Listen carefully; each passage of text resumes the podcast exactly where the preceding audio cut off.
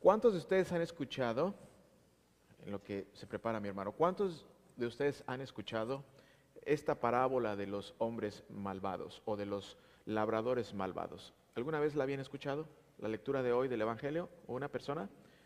Es una, es una parábola importante, es una parábola donde el Señor Jesucristo eh, apunta directamente, recuerdan que una parábola normalmente es una, eh, una referencia que el Señor hace o una, una historia con eh, cuestiones de la vida diaria, pero que apuntan a un, a un objetivo o quiere dar una enseñanza.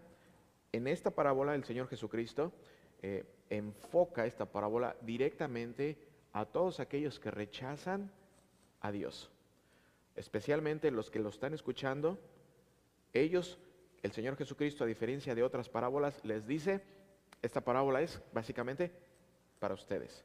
Esta es, una de las parábolas donde el Señor Jesucristo nos puede enseñar a quién está dirigida, pero también los que están escuchando saben que está dirigiéndose a ellos. Recuerden que las parábolas no solamente hablan a las personas o a la audiencia que el Señor Jesucristo tenía en ese tiempo, pero también habla a nosotros. A cada uno de los que estamos en esta mañana aquí, el Señor en las parábolas también nos habla a nosotros. Así que voy a leer la parábola otra vez y vamos a meditar en algunos aspectos bien importantes. Eh, empieza el versículo 9 así. Luego comenzó a contarles a la gente esta parábola. Un hombre plantó una viña, se la rentó o arrendó a unos labradores y se ausentó por mucho tiempo. A su debido tiempo envió a uno de sus siervos para que los labradores le entregaran la parte de lo que la viña había producido. Pero los labradores lo golpearon y lo mandaron con las manos vacías. Volvió a enviar a otro siervo, pero ellos golpearon y humillaron también a éste y lo enviaron con las manos vacías. Envió entonces a un tercer siervo, pero también a éste lo hirieron y lo echaron de allí. Entonces el dueño de la viña dijo, ¿qué haré? Voy a enviar a mi hijo amado. Tal vez cuando lo vean le tendrán respeto. Pero cuando los labradores lo vieron, se dijeron unos a otros, este es el heredero, vamos a matarlo para que darnos con la herencia. Así que lo expulsaron de la viña y lo mataron. ¿Qué creen ustedes que el dueño de la viña hará con ellos? Pues irá y matará a esos labradores y dará su viña a otros. Al oír esto, al oír la parábola, la gente exclamó, Dios nos libre. No dijo Dios los libre, Dios, Dios nos libre. Con esto están afirmando que la parábola para quién era? Con esto afirman eso. Dios nos libre. Versículo 17. Pero Jesús los miró fijamente y les dijo, ¿qué significa esta escritura que dice? Aquí está haciendo una referencia al Viejo Testamento. La piedra que desecharon los constructores ha venido a ser la piedra angular. Todo el que caiga sobre esa piedra se hará pedazos y si ella cae sobre alguien, lo aplastará por completo. En ese mismo instante los principales sacerdotes y los escribas trataron de echarle mano, de atraparlo, pues comprendieron que al contar esa parábola Jesús se refería a ellos, pero tenían miedo de la gente. Entonces enviaron espías que parecían gente buena para que lo acecharan y atraparan a Jesús en sus propias palabras y así poder ponerlo bajo el poder y la autoridad del gobernador. A pesar de que escucharon la parábola, rechazaron la parábola. A pesar de que escucharon lo que el Señor Jesucristo había dicho, continuaron con su plan perverso. Si se dan cuenta, hermanos? A pesar de eso, era una oportunidad para que pudieran abrir los ojos, reconocer, y tiempo de cuaresma es regresar a Dios. Tiempo de cuaresma es un momento para arrepentirse. La parábola tenía el enfoque y el énfasis de para que se arrepintieran. Y lo que hicieron fue continuar con su plan. Hoy día se sigue repitiendo eso. Hoy día la gente escucha la parábola, hoy día la gente escucha la palabra de Dios y deciden continuar con su vida como si Dios no les hubiera hablado. Hoy día hay gente que escucha el mensaje de la palabra de Dios y deciden continuar con su vida como si nunca Dios les hubiera hablado a ellos. Esta parábola tiene la intención de llamar al arrepentimiento, específicamente a los que han rechazado a Dios. Y otra vez estamos en tiempo de cuaresma, tiempo de cuaresma, tiempo de arrepentimiento, tiempo de volverse a Dios. No tiempo de no comer carne o comer pescado. Tiempo de arrepentimiento. Tiempo de reconocer que somos pecadores y que necesitamos regresar a Dios y pedirle perdón a Dios por todo lo mal que nos hemos portado. El Señor Jesucristo cuenta esta parábola frente a los principales sacerdotes, frente a los escribas, frente a los fariseos y frente al pueblo de Israel. Miren, cómo empieza. Cuenta esta parábola y empieza diciendo, un hombre plantó una viña, se la arrendó o se la rentó a los labradores y se ausentó por mucho tiempo. Ahora, importante que se, vamos a ir directamente a la explicación de la parábola, ¿ok? No vamos a esperar de una vez, vamos a entrarle a la explicación. Este hombre que plantó la viña, ¿quién es? Dios Padre.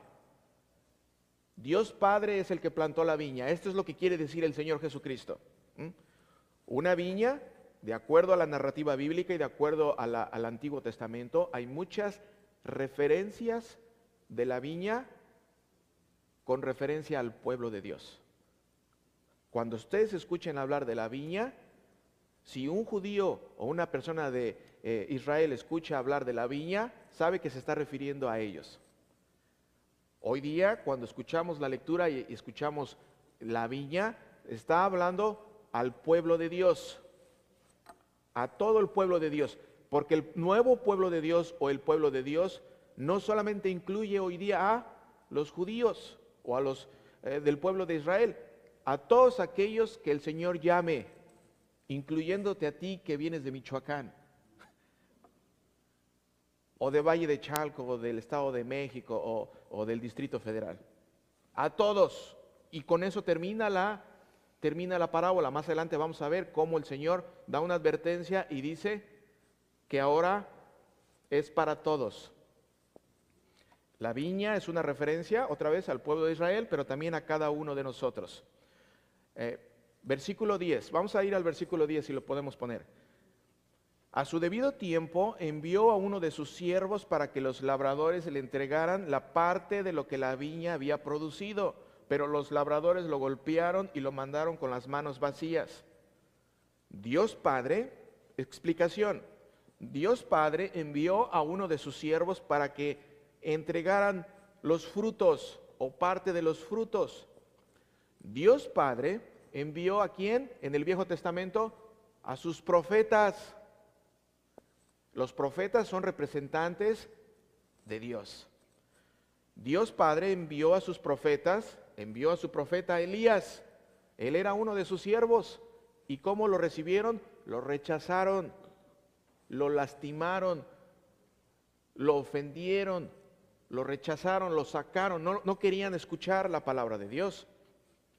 Ahora, versículo 11, volvió a enviar a otro, pero ellos golpearon y humillaron también a este y lo enviaron con las manos vacías. Dios el Padre envió al profeta Jeremías también como uno de sus siervos. Y las autoridades de la viña lo rechazaron y lo trataron mal. Los representantes del pueblo lo rechazaron. Versículo 12. Envió entonces a un tercer siervo, pero también a este lo hirieron y lo echaron de allí. Otra vez, explicación. Versículo 12. Dios Padre, como el dueño de la viña, envió a otro profeta que era Juan el Bautista. ¿Recuerdan? Y lo rechazaron. ¿Quiénes lo rechazaron? Las autoridades, los encargados de la viña, los encargados del pueblo, eran los principales sacerdotes, los escribas y los fariseos. Versículo 13. Entonces el dueño de la viña dijo, mire querido hermano, ya vamos a entrar al, corazón del mensaje de hoy. Entonces el dueño de la viña dijo, ¿qué haré? Voy a enviar a mi hijo amado. Tal vez cuando lo vean le tendrán respeto. El dueño de la viña es el padre. Entonces el padre, que es el dueño de la viña o del pueblo, dijo, voy a enviar a mi hijo amado. ¿Le suena familiar? ¿Recuerdan el bautismo del Señor Jesucristo? ¿Recuerdan la voz en el cielo?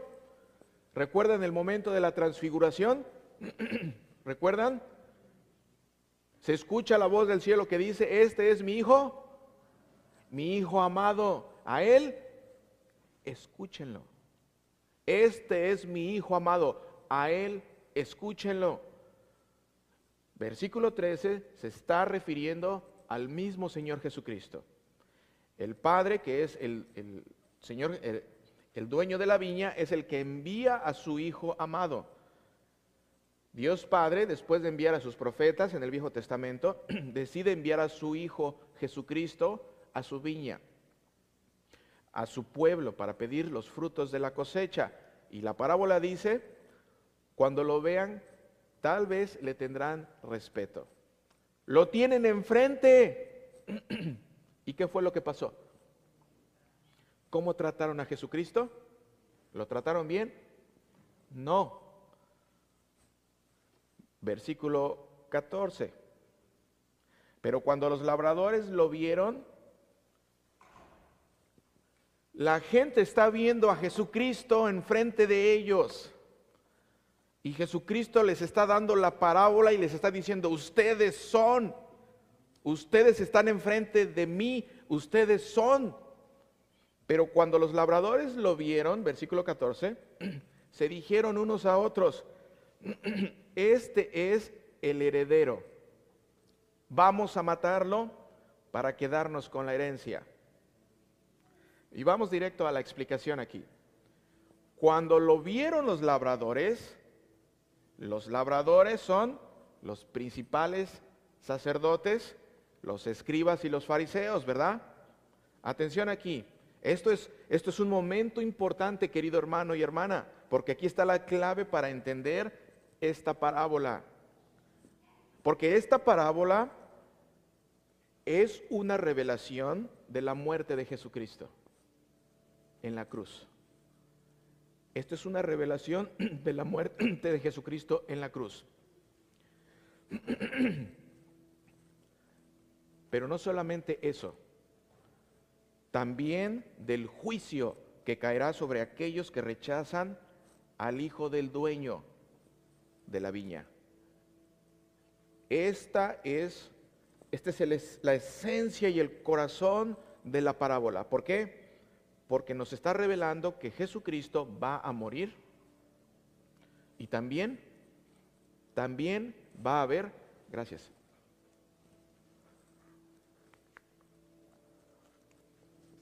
Y también habrá juicio para aquellos que rechazan al hijo del dueño de la viña. Y su nombre es Jesucristo.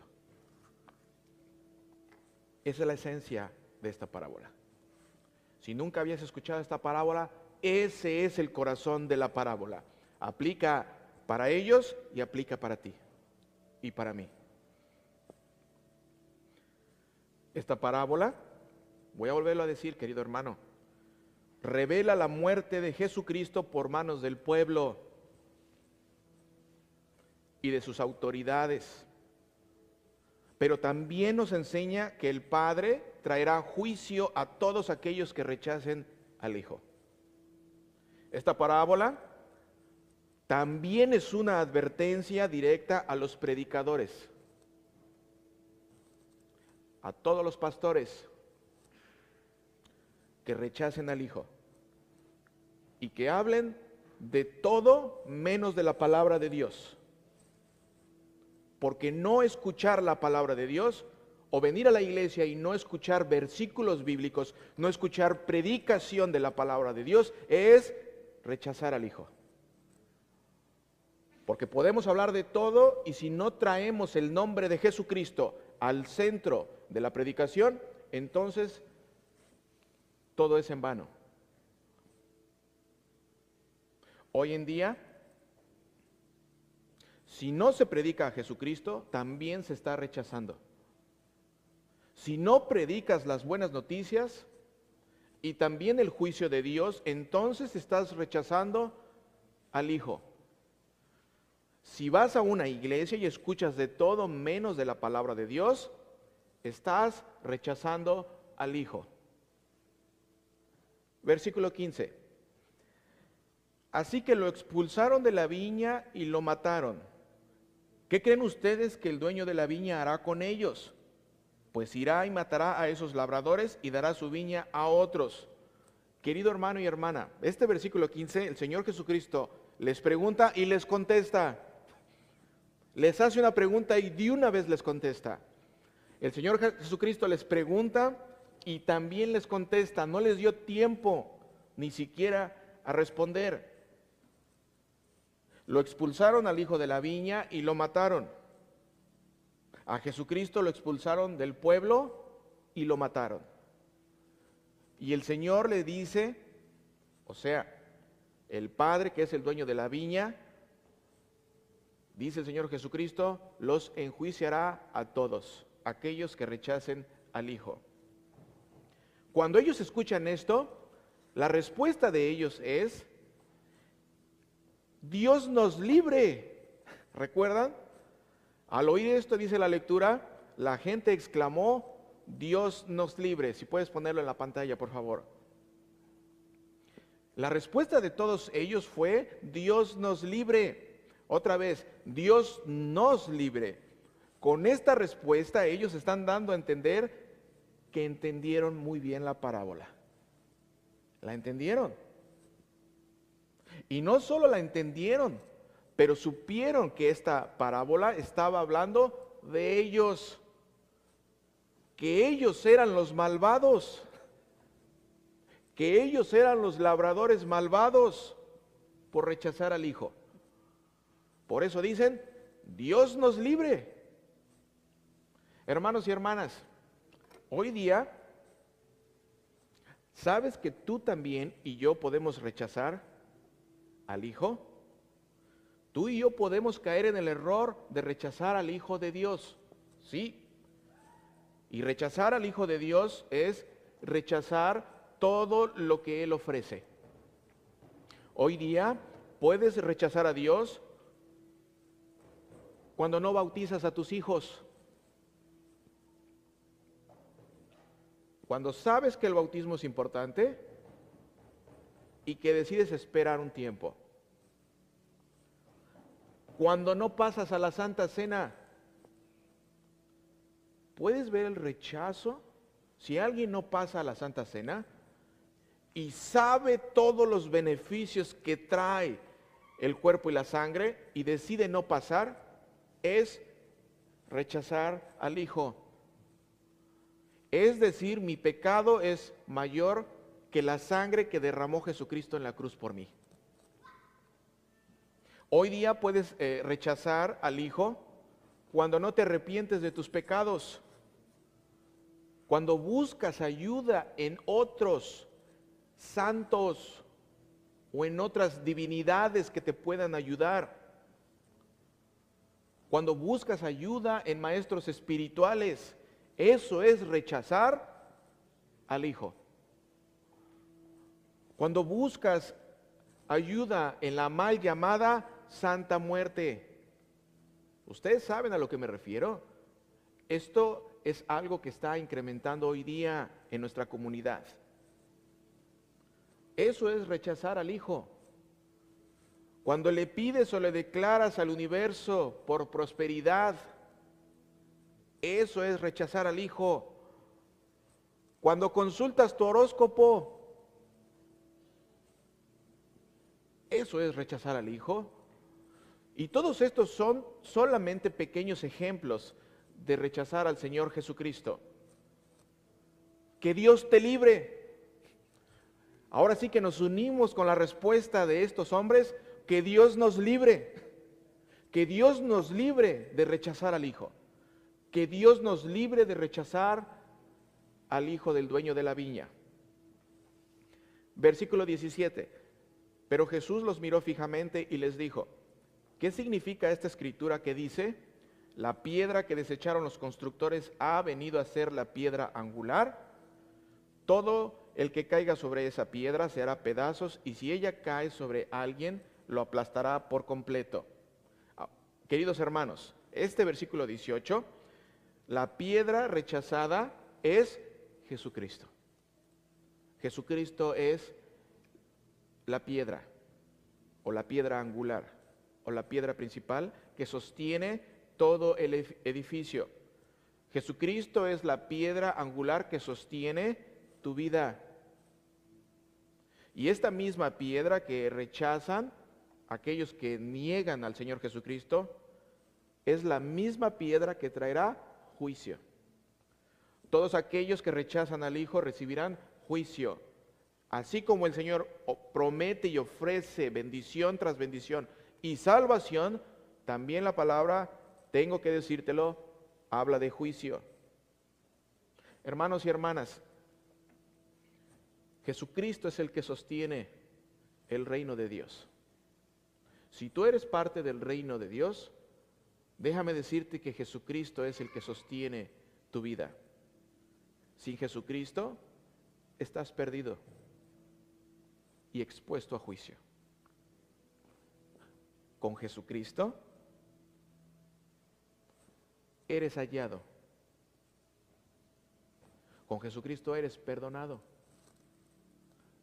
Con Jesucristo tienes la garantía de saber que eres un pecador perdonado. Con Jesucristo puedes tener la seguridad de que nada, nada te puede separar de la obra de Jesucristo en la cruz. Su sangre derramada cubre todos tus pecados. No hay necesidad de buscar en otro lugar. No hay necesidad. Si buscas en otro lugar fuera de la piedra angular, si buscas fuera de la sangre derramada en la cruz de Jesucristo para el perdón de tus pecados, si buscas fuera, lo único que vas a encontrar es juicio.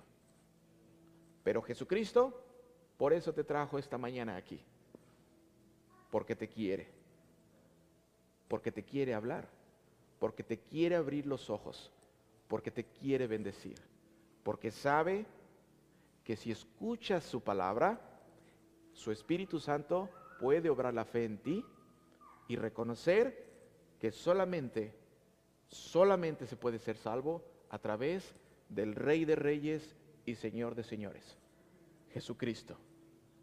Amén.